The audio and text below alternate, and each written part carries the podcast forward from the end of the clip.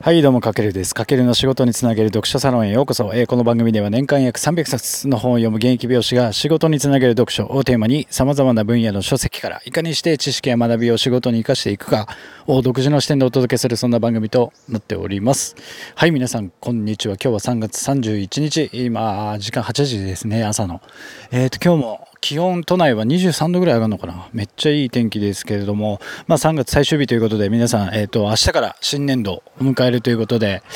えーと、そうですね。明日の準備とかいろいろしてるのかな皆さん。僕も今日でちょっと吉祥寺のお店最終日ということで、まあ、朝からちょっと活発的に動いてるんですけどもまた明日から4月1日ということで新しく、えーとね、港区でまた美容師を、まあ、共同経営という形で明日からやっていくんですけど今からね結構ね気持ちがドキドキしてて、はい、やっぱりいいっすねこうやって新しい環境になるのってまあすごくと新鮮というかすごいモチベーションも今高くなって、えーと、頑張っていこうかなと思ってるので皆さんも明日から新年度、まあ、新環境の方もいると思うんですけども頑張っていきましょうということで今日もえっ、と、そのビジネスで使えるちょっと一冊をご紹介していきたいと思います。今日はですね、えっと、テッドトーク世界最高のプレゼン術ということでジュレミー・ドノバンさんっていう方が書いた新潮社から出てる一冊です。まあこれは海外の方が書いた一冊ということで、まあ、また日本の方が書いた本とは違ってうん、なんかまた新しいことがたくさん書いてあるのですごくおすすめです。でまあ、今日テーマは何かというと、まあ、世界最高峰のプレゼン技術から学ぶ人を魅了する3つのトーク術ということで、まあ、本の中からちょっと3つ、えーと、ピックアップしてご紹介していきたいなと思ってまして、まあ、 TED Talk 見たことありますかね？あの今 YouTube とかでも見れると思うんですけどやっぱプレゼンを学ぶんであればやっぱ TED Talk って絶対すごく見た方がいいかなって僕は思います。めちゃくちゃ参考になりますよね。ですごく記憶に残るし、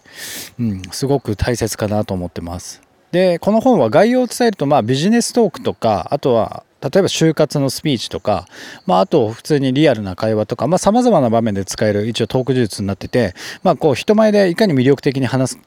話すことができるかっていうこうノウハウを、ま、基礎から学べる結構海外ではベストセラーになってる本になってて、まあ、世界最高峰の本当プレゼン動画、まあ、 TEDですよねに出演した、まあ、偉業を成し遂げてきたこうプレゼンテンプレゼンターの方たちに共通するこのプレゼン技術をえっと、学んで、まあ、普通の人でもこう感動のスピーチに落とし込むことができるということで結構ねいろんなスキルとかノウハウが書かれております。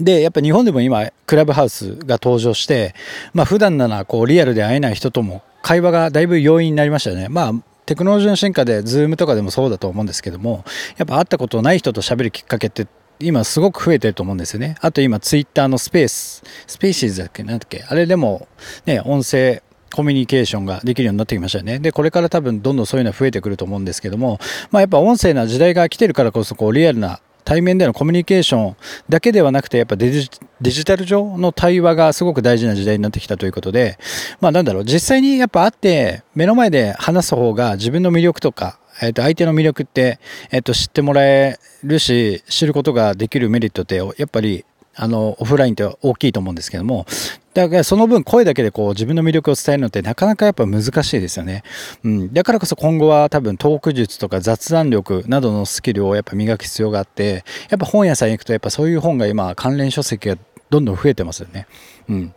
なので、まあ、会ったことないけど、でも話し方だけでこう魅力的な人って結構いるじゃないですか。クラブハウス僕もあの聞いてると、やっぱそういう方って結構多いんですよね。でもそういう人ってやっぱりこう、うんと話し方がうまいというか、やっぱそういう人に僕たちもなっていくことによって、やっぱ今自分がやってるビジネスのチャンスがめちゃくちゃ広がるんじゃないかなって強く、えー、と感じています。まあ、だからこそこうリアルな会話だけじゃなくて、これからは声だけでこう魅力を伝えるトーク術。まあ共感されるトーク術を磨くことが絶対に大事かなってすごく思ったのでこの本は手に取りました。で今回伝えたいことまあ3つ。まあ、あの結構いろんなスキルとかノウハウ書いてあるんであの興味ある方は見ていただいてって感じで、まあ、その中から明日から使える、まあ、まあ音声メディアこうやって収録してる音声メディアでも使える3つの要素ということで1つ目がえーと、自分主体の話し方ではなくて聞いてくれる人を主役に話を構成するっていうのが1つ。で二つ目、えーと、スピーチの目的をやっぱしっかり決める。で三つ目は、えーと、聞き手がやっぱ最も集中しているのは最初の10秒から20秒。っていうこの3つは、えーと、例えばこういう音声メディアでもそうですし何かクラブハウスとか、えっと、音声コミュニケーションで話す場合も、ここは意識して、えっと、抑えていくことによって、えっと、自分の魅力を最大限伝えられるんじゃないかなと思ってまして、で、一つ目、自分の主体、自分主体の話し方じゃなくて、聞いてくれる人を主役に話を構成する。やっぱりどうしても、自分が話したいことだけをバーッと話してもやっぱ相手に伝わりづらいですよねだからその聞いてくれてる相手を主役にして客観的に自分が発する言葉まあ言い回しとかその難しい言葉使わないとかでもいいと思うんでその相手にとって配慮のある、まあ、心なんだろうなおもてなしじゃないですけどもそういった気持ちで、えーと会話する前にやっぱどうしてもね会話ってなると自然に思ったことがパッて出ちゃうと思うんですけどもそこをちょっと一歩クッとなんだろうこらえてなんか相手にとって分かりやすい言葉で話すっていうのはすごく大事かなと。で、あと2つ目、スピーチの目的を決める。やっぱこれも、なんだろうな、スピーチの場合はそうなの、コミュニケーションの場合は、ね、普通のコミュニケーションの場合は目的ってあんまないとは思うんですけども、やっぱりなんか自分がこう伝えたいことがある場合は、その目的を決める。で、目的を決めるっていうのは、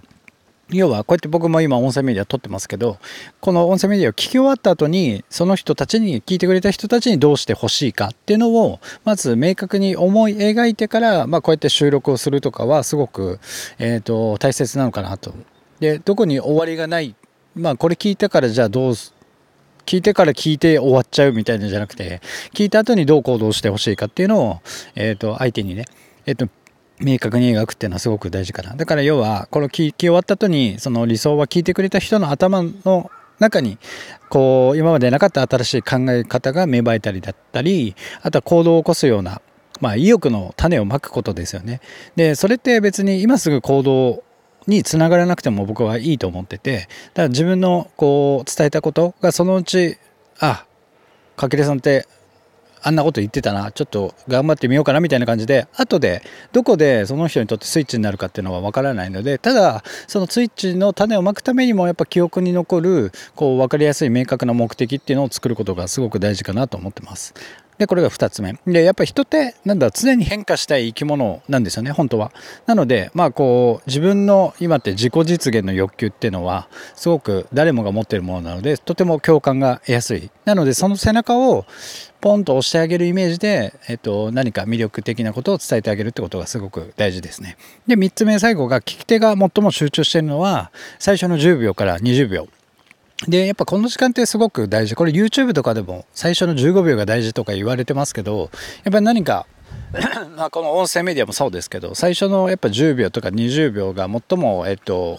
その、リスナーさんというか聞いてくれてる方が集中している時なので、まあ、そこでいかにどんな言葉を発するかっていうのはすごく大事かな、まあ、僕もちょっとね最初はなんか日常会話風な感じで入ってるんですけどもやっぱりそこも長すぎるとやっぱりねえっと、その後のメインが伝わりづらくなってしまうので、まあ、そこはちょっと僕もねあの今後改善していくべきところなんですけどもやっぱり最初のこの10秒20秒っていうのはやっぱものすごく大事だということなので、まあ、そのコミュニケーションまあリアルとかオフラインでもそうですよね。初対面ってもう1秒で見た目なんだろう印象が決まるとかって言われるぐらいやっぱり一番最初のファーストインプレッションってすごく大事なので、まあ、そこもこう音声メディア今やられてる方は意識してあげてもいいのかなと思いますので、まあ、それは僕みたいに美容師として、えー、と初めて来ていただいたお客さんとこう「こんにちは」